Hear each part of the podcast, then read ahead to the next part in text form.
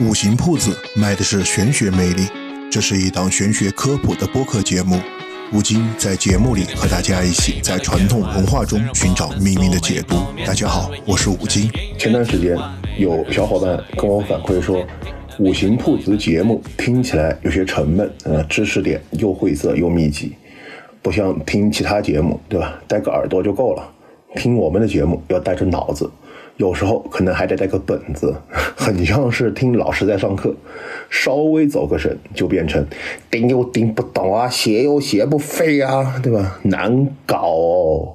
就本来大家去上班就是带着上坟的心情，中间想着摸个鱼，听个播客节目吧，打开五星铺子，上了个二道粉。那我们今天这期节目就换个风格，不变一个姿势，你们还以为是我的技术不行。那这次换了个姿势，你们就会发现，确实是技术不行。之前也有群友说，节目里边我的声音听起来不是太清楚，闷闷的。那群里边有很多小伙伴就会帮我解释，对吧？什么这是一种混响效果，这是一种房间的回声啊，甚至有的小伙伴连什么胸腔共鸣都能说得出来。在这里我强行解释一下，声音不清楚，那就是因为我穷，录音设备太次，好吧？其实，在做播客节目之前，我还做过一段时间的业余脱口秀演员，震惊了吧？是不是万万没想到昆明也有脱口秀？其实，昆明虽然是地处边疆，文化氛围肯定是跟北上广深这样的一线城市没有办法相比的，但是在昆明这里讲脱口秀的人其实还是蛮多的，只是看脱口秀表演的人不多。可能有的小伙伴会比较疑惑。就为啥好好的脱口秀不做了，要出来算命？那我先声明一点，在我讲脱口秀之前就已经跟师傅学习命理知识了。之所以当时做脱口秀表演呢，是觉得算命不挣钱，做了脱口秀才知道，还不如算命呢。周围也有人问过我说，讲脱口秀和算命有没有什么不同的感受？都是玩嘴的，能有什么不同？反正都不赚钱。要说区别嘛。那可能就是，脱口秀是先让你掏钱买票，对吧？然后为了哄你开心，骗你，没有二次消费。那算命嘛，是先骗你，让你害怕，对吧？再让你掏钱破解，赚的就是你的二次消费，比如童子命，是吧？我刚刚开始学习命理知识那会儿呢，被问到最多的一个问题就是，有很多朋友会拿着他的八字，呃，来找我说，来帮我看一看，我是不是童子命？就是那段时间，我就会感觉我周围怎么全是童子命，想找一个童子之身，就他妈跟大海捞针一样，怎么童子命走到哪哪哪都是。关键是我一直到出师了都没有学过什么是童子命，嗯，后来我也请教过师傅关于童子命的问题，他老人家的回答是他也不会，当时我都懵了，我甚至都怀疑我拜了个半吊子师傅，他不能是个骗子吧？其实，在我学的所有的命理古籍里边，是没有记载所谓童子命或者说童子煞的相关知识的，也就是说。童子命根本不是一个命理术数的概念。如果大家以后去算命，啊，命理师傅跟你说你是童子命，得花钱破解，不要犹豫，报警吧。那到底童子命这个说法是不是一个骗局，或者说到底有没有童子命一说？我们就先来聊一聊什么是童子命。关于童子命的来源呢？我们中国是一个多神信仰的文化，对吧？那神仙面前就会有一些小仙童，对吧？就像现在大领导身边的秘书啊、警卫员啊、勤务员之类的，端个茶倒个水的。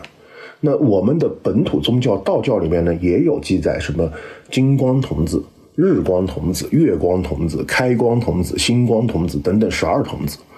那这些小仙童呢，可能会因为思凡、犯错等事情被贬下人间。这里的思凡是贪恋人间世俗的意思，怎么解释呢？可能就是神仙里边的恋爱脑。说到犯错被贬下人间的，那猪八戒算不算童子命？可能不算，毕竟童子命讲的是人，猪八戒明明是只猪。也有的小伙伴会问，那红孩儿算不算童子命？我觉得可能也不算，红孩儿顶多算个妖怪，他爸牛魔王是妖，他妈铁扇公主也是妖。那红孩儿要是算人的话，那就只能说明老牛被绿了。我想要说勉强算童子命的，可能是沙和尚，毕竟沙和尚是从天庭被贬下人间以后是个合同，合理的童子命嘛，对吧？当然，还有一种童子命是带着天庭任务来到人间的，嗯，就就好像《无间道》里边的陈友仁。那在民间传说中的童子命有没有什么特征呢？这必然是有的。童子命的特征是分为好坏两个方面的。我们先来讲坏的方面，一个是童子命的人从小都体弱多病，体质不好，身体和精神长期处于一种亚健康的状态；二呢是童子命的人一般都会晚婚，甚至是结不了婚。在这里我就要啰嗦一两句。就我们前几期的节目聊过一个话题，那就是中国传统命理技术当中是没有看感情这个技术的，对吧？因为封建环境下的中国是极少有自由恋爱的，婚姻都是父母之命媒妁之言嘛。那古代的自由恋爱大部分都出现在小说和戏曲里吧？就比如说白娘子和许仙，那白娘子是谁？是条长虫，也不是个人，最后被关在了雷峰塔了吧？比如七仙女和牛郎，那七仙女是谁？王母娘娘的闺女，也不是个人，最后两地分居了吧？比如潘金莲和西门庆，那潘金莲是谁？是个人，最后武大郎被毒死了吧？所以，我们用老古人的眼光看现代，那谈恋爱，特别是发生了实质关系的，在古代一般就视为婚姻了。那你们早恋的，特别是，嗯，对吧？童子命，你们不配的。三呢，是童子命的人一般都容易夭折。什么叫夭折？在老古人看来，没成年就死了的叫夭折。为什么会夭折呢？我们之前不是讲到吗？有些童子是带着特殊使命，就是天庭派到我们这里来当卧底的，对吧？那三年之后又三年，三年之后又三年，陈永仁也才当了九年卧底吧？这些童子就很有可能中途被召回天庭。就算是犯了错被贬到人间的童子，有期徒刑还得有个期限呢，对吧？总之就是大部分童子命都活不过十八岁。那你们打开自己的身份证，看看自己的年纪，童子命你们不配的。那再说说好的方面的特征，一个是童子命的人都是极有颜值优势的，就是女生童子命可以算得上闭月羞花沉鱼落雁了吧？男生童子命怎么也得是貌比潘安、眉清目秀的，照一照镜子里的自己，掂量一下，自己能是童子命那个人吗？童子命人的容貌从小到大是变化不大的，就有这么一个词叫什么？呃，叫童颜巨乳，不是叫鹤发童颜，对吧？也就是说，如果一个童子命的人能够活到十八岁，到老了，容貌都不会变老的。那看看自己镜子里边的脸上的什么雀斑呐、皱纹呐、黑眼圈呐、眼袋呀，掂量一下，自己能是童子命那个人吗？那二呢，是童子命的人财运都是很好的。虽然民间传说里童子命的人运势不好、事业不好，但童子命的人总会有一些意外之财。呃，看看自己的银行账户里边的余额，掂量一下，自己能是童子命那个人吗？反正我看了一下我的银行账户，我要是童子命，那就是个散财童子。三呢，是童子命的人虽然会晚婚或者说是难以结婚，但是童子命的人长得好看呢。在这个颜值即是正义的时代，只要长得好，三观跟着五官跑，对吧？再加上财运好，天哪，交了童子命，你给我来一打好吗？有钱有颜。这条件搁谁身上不得是想睡谁就就想跟谁好跟谁好。童子命的人，异性缘和桃花源都是非常好的。那许多人现在每天最大的异性缘，不是守门的老大爷，就是外卖小哥，对吧？每天想方设法烧香拜佛的求桃花，甚至有的人会觉得，今天的外卖小哥比昨天的帅一点，那就是走桃花运了。某宝某多的桃花符、桃木枝都快卖脱销了。那掂量一下，这样的人能是童子命吗？四呢，是童子命的人比普通人的智商要高很多，甚至可以达到远超旁人的地步。打开自己的高考成绩，好意思说自己是童子命吗？而且童子命的人对于玄学方面，特别是宗教领域方面，是有极强的领悟力和学习能力的。那些把门神当成财神请回家的，关二爷面前求姻缘的。求事业都不知道该拜赵元帅还是文昌帝君的，能是童子命吗？实际上，大家如果通过百度去查所谓的童子命，就会发现一个比较明显的问题，就是对于童子命的特征描述，几乎都是前后矛盾的。比如，童子命的人要经历厄运关，一生坎坷不顺，但财运极好，感情这财运是拿霉运换的。比如，童子命的人都非常聪明，但是学习成绩不好，那这份聪明用哪儿去了？比如，童子命的人感情婚姻不顺。但是桃花运极旺，异性缘特别好，就总觉得是渣就渣，还得找个借口。就比如童子命的人都喜欢研究宗教领域、神秘学方面的文化，但是害怕进入宗教场所，看见神像会恐慌。这哪是童子命？这简直就是人格分裂，好吗？也许大家都会很疑惑，那许多算命师傅是怎么推算一个人是不是童子命的？总不能说看心情、靠眼缘吧？呃，老夫今夜夜观天象，掐指一算，哎，这位命主有钱，那你就是童子命了，赚的就是你的二次消费。之前我们不是说，在我们的传统命理古籍里边是没有记载所谓的童子命或者说童子煞的相关知识的，对吧？童子命根本不是一个命理术数的概念，对吧？但是呢，童子命是有一套江湖推算口诀的。各位小伙伴在这里要划重点哦，要考的是江湖推算口诀，江湖是关键词。这套口诀是：春秋寅子贵，冬夏卯未辰，金木马卯合，水火鸡犬多，土命逢辰巳，童子定不错。就是春天和秋天出生的人，日支或时支有寅字或者子字的，就是童子命；冬天和夏天出生的人，日支或者时支有卯或者未或者辰字的人，就是童子命。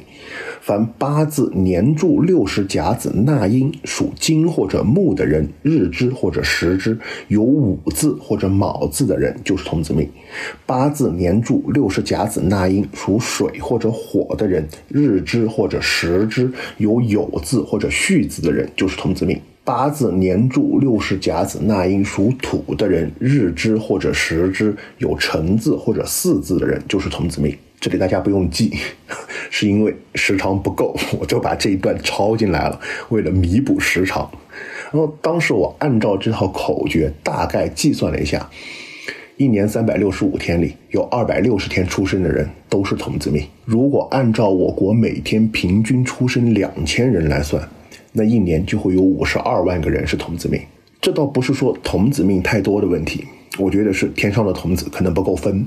以前呢，我用这套江湖推算童子命的口诀呢，查过一些中国古代名人的一些八字，然后就发现，像什么康熙皇帝、雍正皇帝、乾隆皇帝，像蒋介石、曾国藩、刘邦、刘秀、曹操、诸葛亮、李世民、武则天，他们的八字都是童子命。天哪，这样的童子命我也想要，好吗？那这么说来，童子命是不是就是一个伪概念？事实上也不能这么说，只能说所谓的童子命或者说童子煞这个概念，并不属于命理术数的范畴。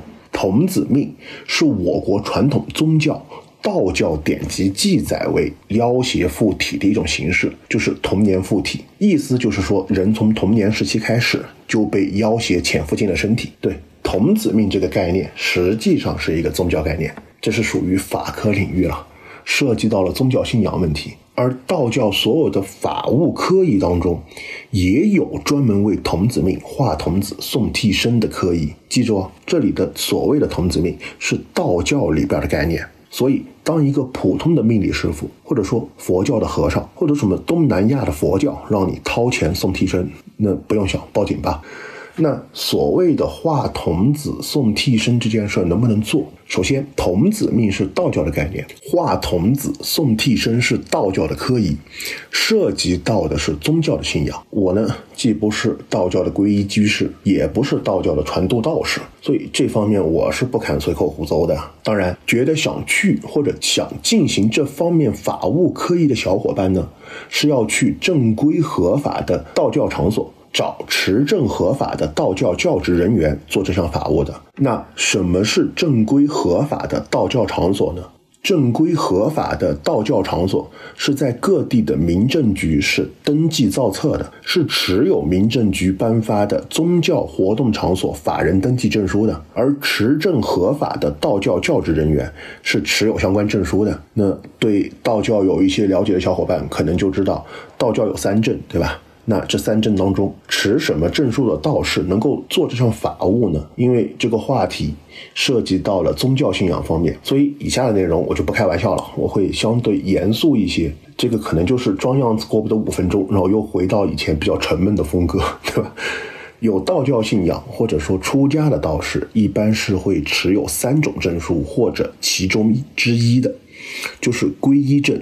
正一派的传度证，或者是全真派的观经状和教职人员证，这个以前叫做道士证。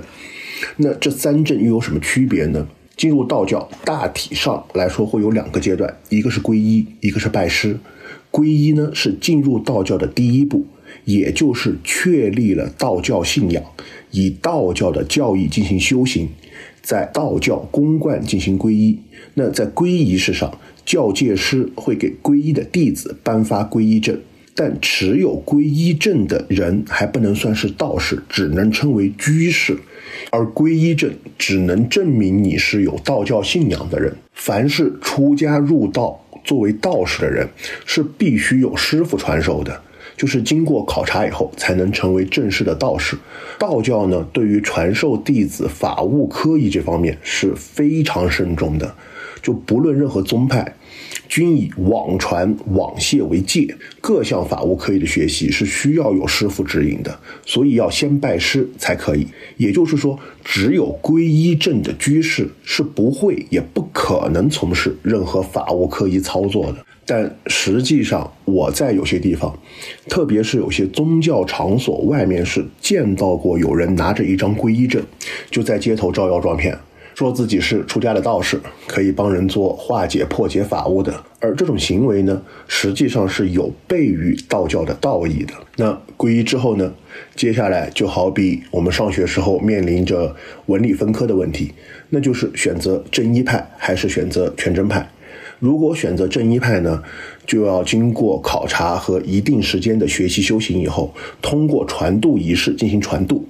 那传度从字面上说，传就是传承的意思，度就是度化的意思。传度的意义是师傅将道法传承给弟子，并且对弟子进行度化。所以说，在传度之前是必须要拜师的。经过传度仪式之后呢，皈依的居士就有了师承、道号和门派的字辈，就会取得传度证。这个时候才是真正意义上的正一派道士。如果选择全真派呢，就是经过考察和一段时间的学习修行以后，参加冠经仪式，也就是类似于我们古代男子的冠礼。行冠经礼一般会有好几个度师参加。这里的杜师其实就是师傅，所以和正一派一样，没有拜师的全真派居士是不可能观经的。全真派在观经受戒仪式以后，就会颁发观经状，这样才是一名全真的道士。经过传度的正一派道士和经过观经的全真派道士，就可以向道教协会提出申请。那么，经过道教协会的认定和国家宗教事务管理部门的备案，就取得教职人员证。那以前叫做道士证，这个证书是有编号的，是可以通过宗教网站上进行查询的。那在我理解看来，能够做画童子、送替身这项法务的人，前提是必须得有师傅吧，必须得学过这项法务科仪吧。那就是能够做画童子、送替身的这项法务科仪的人，至少是持有正一派的传度证或者全真派的观经状的道士。那我们试想一下。当我提出一个概念的时候，把这个概念所可能涵盖的范围描述的越多，是不是就越能适用于更多的人，会让更多的人有一种量身定做的感觉，就像巴拿姆效应一样。但一个概念所覆盖的人群越多，就越不可能是一个具有现实意义的概念，或者说具有改变、改善意义的概念，可能就是一句废话。比如，当你呼吸六十秒。就过去了一分钟，啊，比如可能大家听完这个节目，就会深深的感觉，还真是听君一席话，胜似一句话。童子命，我该害怕还是害怕，对吧？那我们换个角度想一想，人生七八十年，有多少人这一辈子过的是顺风顺水？谁还没个头疼脑热的？谁还不会破个财？谁这一辈子不碰见几个小人？对吧？苦难和幸福本身就是相对的。没吃过苦瓜的苦，又怎么会知道西瓜的甜？人生本就是波折起伏的一条曲线。如果我们总是一味去追求消除人生的低谷，那这条曲线也就不可能有高处的顶点，那就是一条直线。那如果心电图是条直线的话，那就是死了。好的，这期节目就到这里结束了，感谢大家的收听，大家拜拜。阳光开朗大男孩，阳光开。